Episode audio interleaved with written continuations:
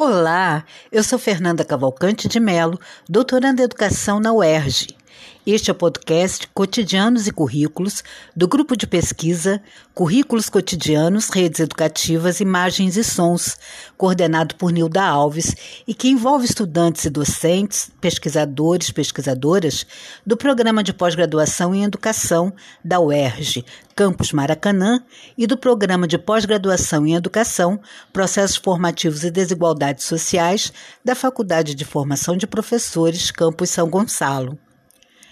Nos meses de agosto e setembro, considerando o período pré-eleitoral em que estamos, os programas estarão desenvolvendo a série Propostas para o Próximo Governo em Educação Escolas, Docentes e Discentes organizando-a com diálogos entre os integrantes do grupo de pesquisa e com entrevistas feitas com pessoas comprometidas de vários modos com as questões da educação.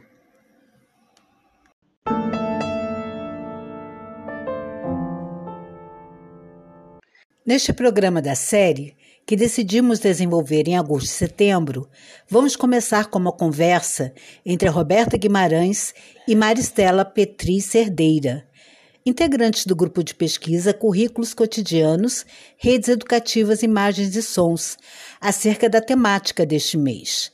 Em seguida, ouviremos uma entrevista feita por Roberta Guimarães à professora doutora Andréa Barbosa Gouveia, professora da Universidade Federal do Paraná, onde atua no Núcleo de Pesquisa em Políticas Educacionais NUP, no curso de Pedagogia e é ex-presidente da Associação Nacional de Pós-Graduação e Pesquisa em Educação AMPED nas gestões 2015-2017 e 2017-2019. Nesta série você ouve também uma música de Fernando Moura.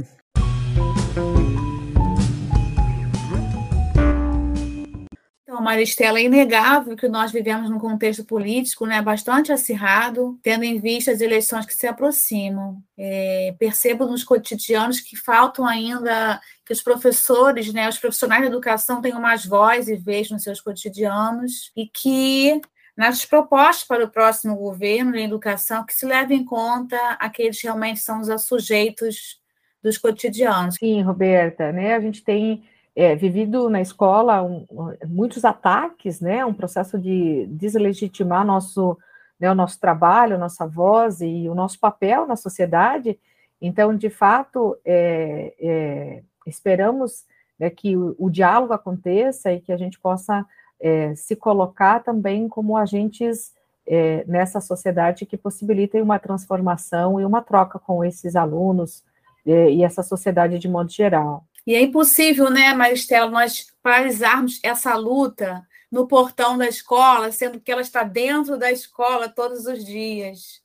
Então, que a gente possa ampliar as nossas conversas com, né, nos cotidianos, com os nossos profissionais de educação, para que a gente faça uma reflexão é, séria e urgente acerca do que realmente tem afetado o ensino e a escola na atualidade.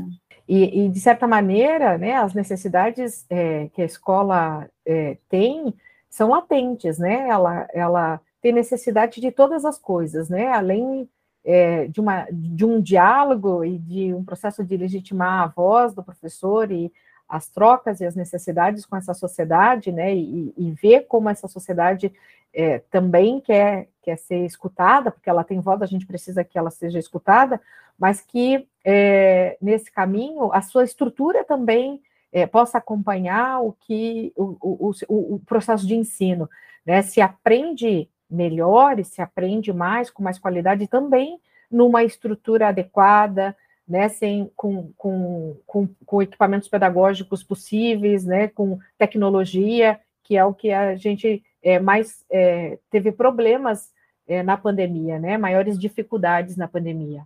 Sim, fazer bom uso das tecnologias, né, como artefatos culturais dentro dos ambientes escolares e pensar a escola que precisamos para pensarmos a formação e educação que queremos nesse contexto. Porque, de fato, né, a escola pode muito, uma sociedade é, com ensino de qualidade pode ainda mais, então a gente espera que o próximo governo tenha um olhar atento tenham um olhar sensível. Um olhar também cuidadoso, de empatia para aqueles que estão no chão da escola.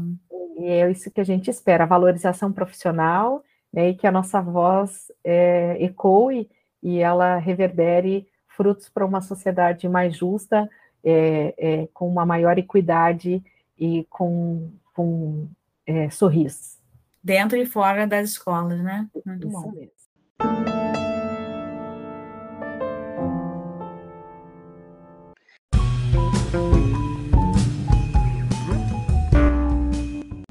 Então, professora André Gouveia, um prazer tê-la conosco aqui no nosso podcast, Currículos e Cotidianos. Estamos em um momento eleitoral e de esperamos mudanças políticas importantes no Brasil. Que questões quanto à educação, às escolas e seus docentes e discentes a senhora considera que devam ser as primeiras a serem trabalhadas em um novo governo em nosso país? Obrigada pela oportunidade de conversar com vocês. É, é uma honra pensar junto né, com, com esse grupo é, de pesquisa, é, super é, comprometido com a educação pública, com o direito à educação. A questão é ampla e eu acho que ela tem mobilizado todos nós, né? Por onde a gente vai começar a reconstrução. O primeiro é, movimento, né, é, é esse de de muita esperança de que o, o período eleitoral é, marque um, um, retorno a uma convivência democrática e a uma disputa de projetos no âmbito da civilidade. É, e para isso, né, precisamos garantir eleições, garantir a posse do, de um novo governante que respeite a vida, a democracia. Acho que esse é, o, é um ponto que nos, nos junta, né, nos, nos une. É, e acho que a educação vai ter muitas urgências, né? Muitas urgências. Me parece que não, não teremos um, um, um processo simples nem rápido, né? E, e sei que é, um grupo que pensa o cotidiano sabe é, é, que a gente precisa de grandes mudanças e a gente vai precisar fazer com que essas é, grandes mudanças também tenham repercussão no cotidiano, né? Das relações que foram é, esgarçadas, né? Estão esgarçadas na sociedade brasileira é, e certamente no âmbito das escolas, da, da vida dos docentes, da vida dos discentes. É, e eu, é, é, pensando nesse cenário, queria colocar assim, em três dimensões. A primeira, que eu acho que é, a gente precisa recolocar a educação no pacto social. Acho que uma das coisas que essa perspectiva é, fascista, essa perspectiva é, autoritária, fundamentalista, que ocupou é, o espaço no Ministério da Educação, especialmente, né, é, é fez foi deslocar a ideia de educação é, como um, um pacto social de construção de cidadania, de afirmação da tolerância, é, e mesmo de, de, de, formação para o trabalho, né? A ideia da escola como um lugar perigoso, como um lugar que desconstrói os laços sociais, ela é a anti-educação, né? Tudo aquilo que a gente é, tem construído como concepção é, de diálogo, tem um, um, um, dos princípios que estão lá na LDB, que é a ideia, estão na Constituição, está na LDB, de que a ideia de que a educação é o espaço um dos compromissos, um dos princípios da educação brasileira deve ser o apreço à tolerância, é um fundamento para pensar uma escola mais diversa, mais acolhedora. E para fazer isso, a escola não pode ser o lugar da desconfiança, né? Penso que nós temos muitas urgências na, na, mudança de rumo do Ministério da Educação, mas a primeira coisa que nós precisamos, muitos governos estaduais que também estarão né, é, em transição no, no, no próximo ano, que está nos próximos meses, né, e, e que a gente comece um, de novo um outro momento a partir de 1 de janeiro, mas a gente vai precisar, é, primeiro, é, é, de gestores que acreditem que a educação faz diferença na vida das pessoas. Acho que a, afirmações como a universidade não é um lugar para todo mundo, os pais têm, né, que não podem pagar para a escola precisam parar de ter filhos, essas coisas que nós ouvimos, né? Está gravado nas atas do Congresso Nacional. É, é, nós precisamos, é, é acho que a primeira urgência é isso: qual é o lugar é, simbólico, social que a educação precisa ocupar nesse país. E aí isso tem consequências para forma como a gente entende o protagonismo da escola no currículo, né? E, e, me parece que a possibilidade de organizar o currículo nas escolas. Isso vai se articular com revisão da BNCC, é, desculpa, da reforma do ensino médio, é, porque vai ser fundamental é que a gente é, volte o debate né, ao âmbito de reconhecer o direito ao ensino médio, um ensino médio para todos, com qualidade e com uma, uma trajetória de formação para a cidadania, é, é, sem essa, essa pulverização que a reforma provocou. Isso tem repercussão do ponto de vista é, da formação de professores, né? Nós é, conseguimos, com muita luta das entidades, é, um horizonte de, de é, mais prazo para o cumprimento da, da reforma dos currículos das licenciaturas, é, mas é, se trata mais do que ter mais prazo, se trata de recuperar é, uma, uma compreensão de que a formação dos professores não pode ser uma formação só pragmática, de treinamento para é, é, implementar a BNCC, né? Então, é, acho que é, eu teria muita esperança que um, um, novo governo começasse dizendo isso tudo está em suspenso, vamos retomar o diálogo.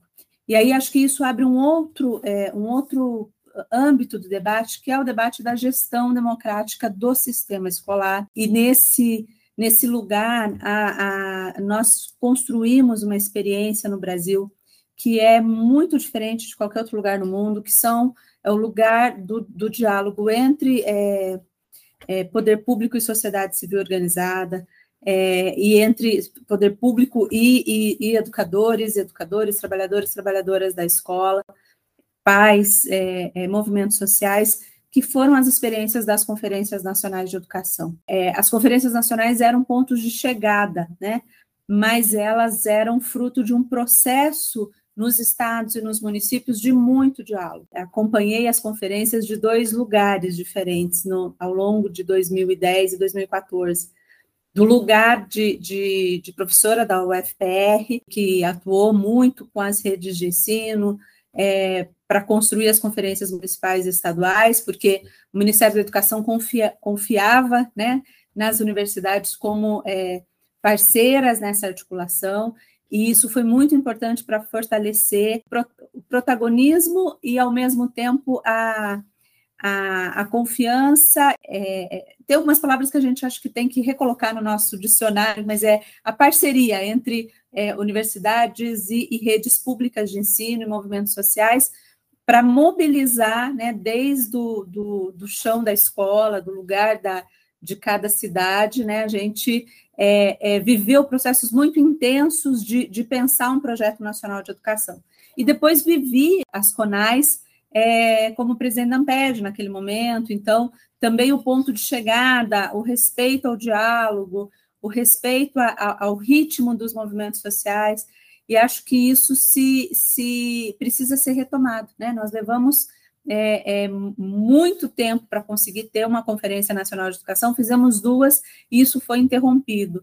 É, mas eu estou tomando essa ideia da Conferência Nacional é, de Educação como um, um, exemplo, a ideia de que a, a, a população precisa participar do planejamento da política, ela, ela se faz é, simbolicamente e, e na aprendizagem coletiva de construir uma conferência, mas, ao fazer isso, ela também é, é, demarca um campo de respeito ao diálogo com as comunidades escolares, com a comunidade educacional, né, que a, que a gente rompeu. Então, acho que, que é, não cabe, no, num, num novo momento de reconstrução, revogar simplesmente tudo que, é, é, que se colocou de maneira autoritária. Acho que a gente tem que interromper as decisões que são autoritárias e a gente tem que retomar o diálogo para fazer com respeito essa construção. Algumas coisas precisam ser revisadas mesmo, né? É, vamos parar um, um trem desenfreado, mas é preciso é, diálogo para a gente é, recolocar é, o debate e o direito a, a, aos educadores de participarem desse processo.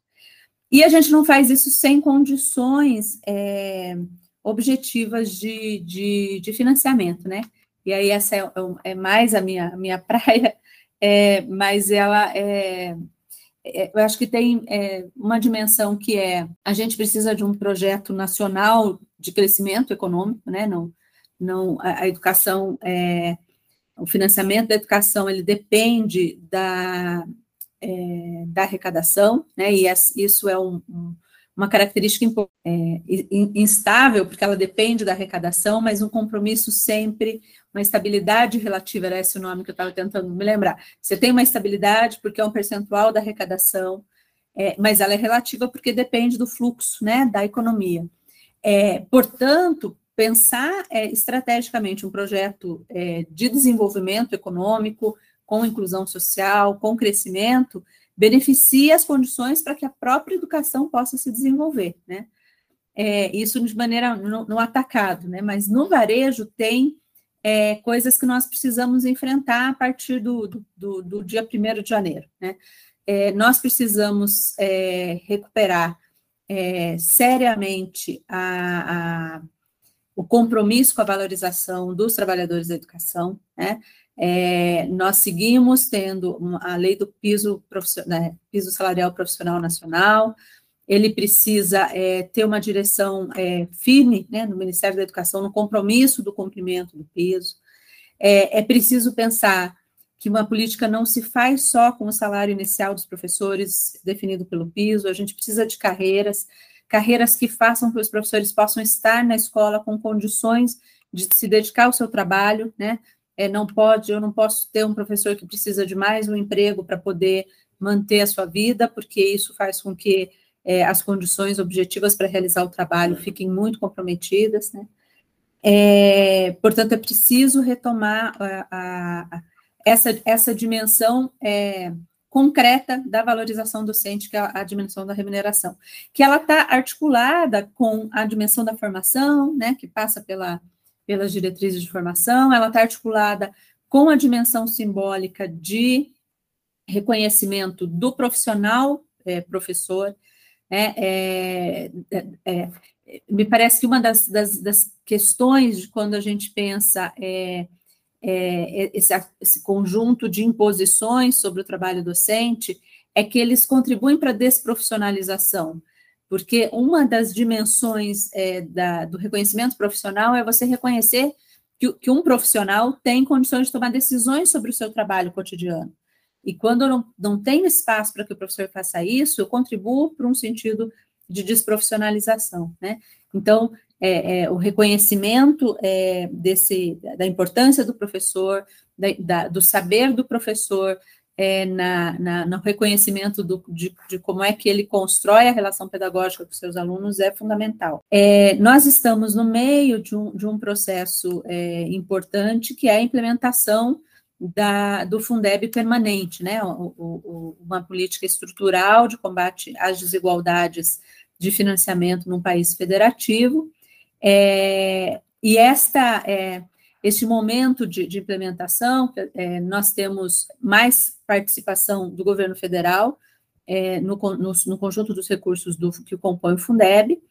É, o Fundeb é um fundo é, que, na sua maior parte, é, é, é, feito com recursos dos estados e dos municípios, né? Não é um dinheiro da União que chega nos estados e municípios, mas é uma parte dos recursos de estados e municípios que compõe um fundo no âmbito de cada um dos estados é, e é redistribuído dentro do próprio estado com seus municípios.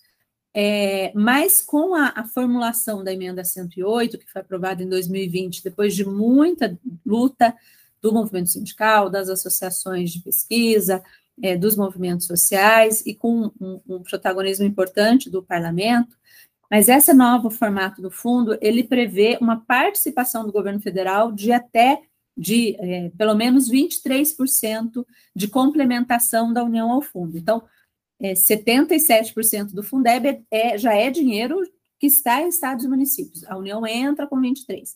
Mas esses 23% são muito importantes do ponto de vista é, de combater desigualdades, né? E, e tem, as, é, tem vários aspectos aí a, a, a serem ainda discutidos, mas nós estamos é, é, 2,5% do, dessa complementação da União, é, ela ficou aprovada num formato de que ela vai ser repassada a depender dos resultados que estados e municípios tenham em relação a, a superar as desigualdades educacionais.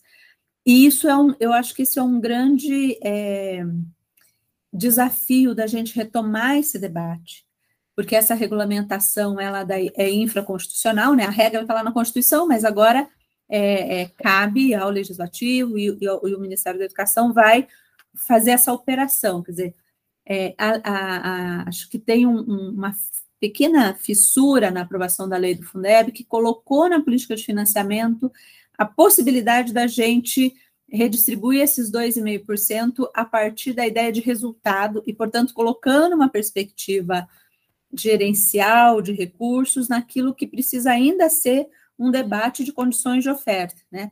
A gente tem uma primeira versão é, que o Ministério da Educação fez por um, de, por um decreto, por uma portaria, é, estabelecendo quais são os, os requisitos para isso.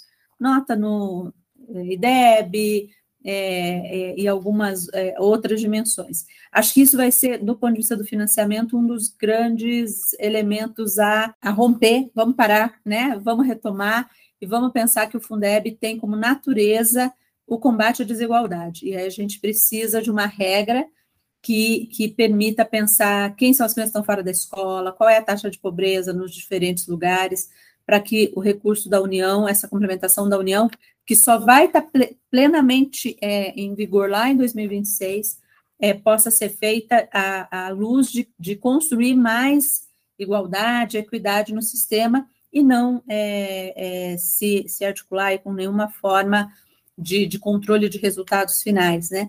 É, acho que nessa regulamentação do, do VAR, esse é o nome da, desse pedacinho da complementação, uma das coisas que, que certamente está já preocupando um, um, grupo de pesquisa sobre, os grupos de pesquisa sobre currículo, é que um dos elementos que está lá é a ideia de que é, entre a, a né, tem que ter um IDEB alto, tem que ter é, regulamentado é, critérios de, de, escolha de gestores das escolas, segundo o PNE, é, com aquela dubiedade, é, participação e, e, mérito, que é complicada, mas tem que cumprir, a, tem que ter currículos adaptados à BNCC. Quer dizer, você fazer uma distribuição de recursos da União, é, é, obrigando os currículos a se, a se enquadrarem, né, a BNCC é, é, é, muito preocupante. E essa é uma portaria. Essa portaria pode ser revogada dia 1 de janeiro. E a gente retomar o debate de que a gente precisa, sim, combater desigualdades é, é um elemento importante, né?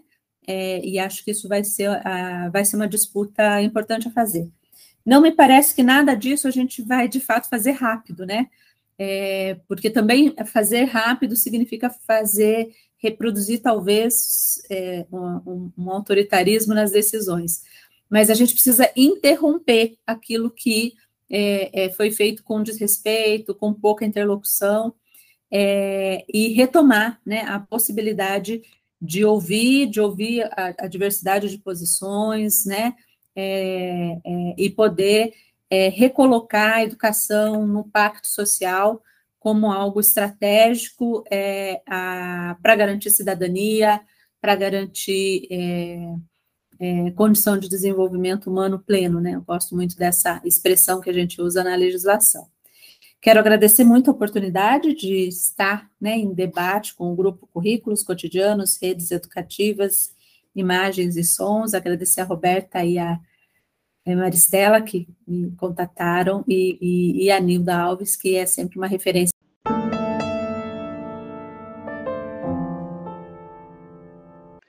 Esta série tem a supervisão de Fernanda Cavalcante de Mello, que sou eu, a organização da professora Nilda Alves. Na parte técnica estão Newton de Almeida, Isadora Águeda e Júlia Lima. Obrigada por nos acompanhar até aqui. Fique agora com a música de Fernando Moura. Pedras do Lago, do disco Nos Meus Braços.